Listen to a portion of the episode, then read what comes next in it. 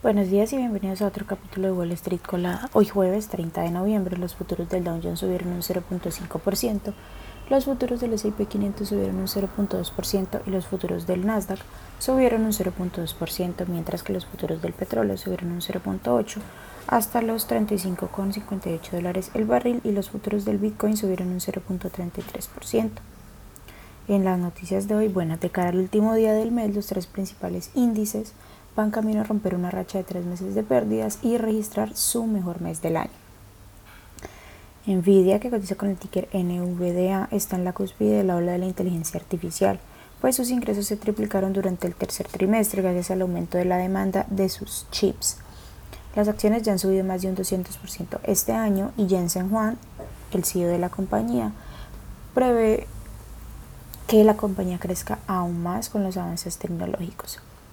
Ford, que cotiza con el ticker F, restableció su orientación para lo que resta del 2023, reduciendo sus perspectivas de ganancia y flujo de caja libre.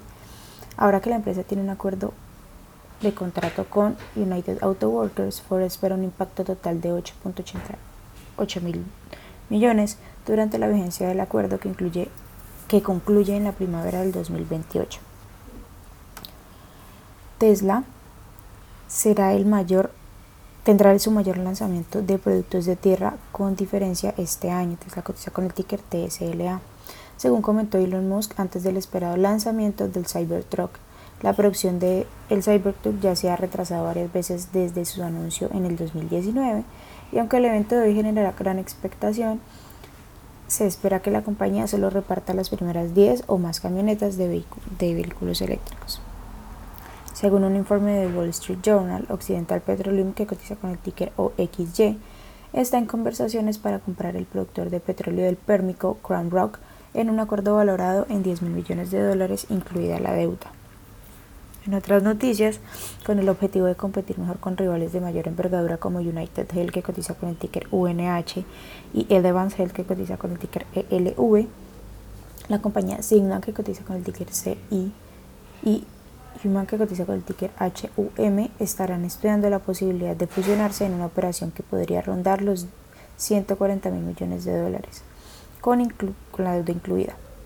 El rumor de que Signa está intentando deshacerse de su negocio menor de Mediacare Advantage puede ser el indicio de un intento de adelantarse a los problemas antimonopolio que podrían surgir e impedir la fusión. Salesforce, que cotiza con el ticker CRM, subió un 4.7% tras presentar sus resultados al cierre del miércoles y superar las estimaciones de los analistas con un EPS de 2.11 sobre ingresos de 8.72 mil millones. Para el cuarto trimestre, la compañía prevé ingresos de entre 9.18 mil millones y 9.23 mil millones. AFBI, que cotiza con ticker ABBV, acordó adquirir Immunogen cotiza con el ticker IMGN por unos 10 mil millones de dólares en efectivo, según un anuncio de ambas compañías. Se espera que la operación se cierre a mediados del 2024.